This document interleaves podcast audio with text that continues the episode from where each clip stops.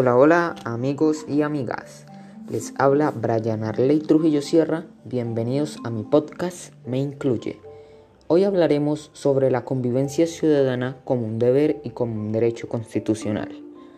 La competencia ciudadana se define como el conjunto de conocimientos y de habilidades cognitivas, emocionales y comunicativas que articuladas entre sí hacen posible que el ciudadano actúe de manera constructiva en la sociedad democrática.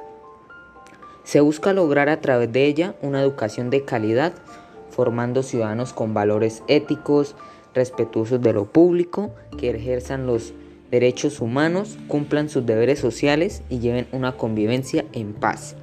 Según la Constitución de 1991, establece los derechos, deberes y obligaciones de cada una de las personas dentro de la sociedad, buscando con ello lograr una educación de calidad, desarrollando habilidades y el conocimiento sobre ciudadanía, incentivándolos en la participación democrática, en la consolidación del Estado social de derecho, promoviendo el respeto por la identidad, la pluralidad y diferencias a los estudiantes de todos los rincones del país.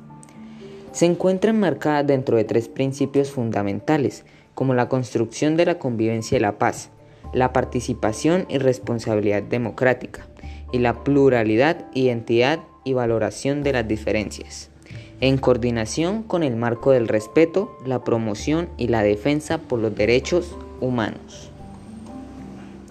La convivencia y paz busca la solución de conflictos mediante métodos de conciliación, prevención de cualquier tipo de violencia, la participación y responsabilidad democrática señala las formas en que se ejerce la participación de los ciudadanos dentro del marco de la Carta Política de 1991, buscando iniciativas de transformación de contextos sociales y la pluralidad, identidad y valoración de las diferencias.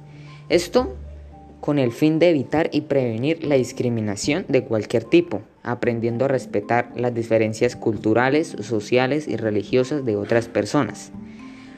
Como personas ejemplares debemos incentivar estos valores creando ambientes de respeto de las diferencias, inculcando en ellos la vocación de servir y ser útiles a la sociedad, para lograr en ellos ser unas personas constructivas en su entorno social.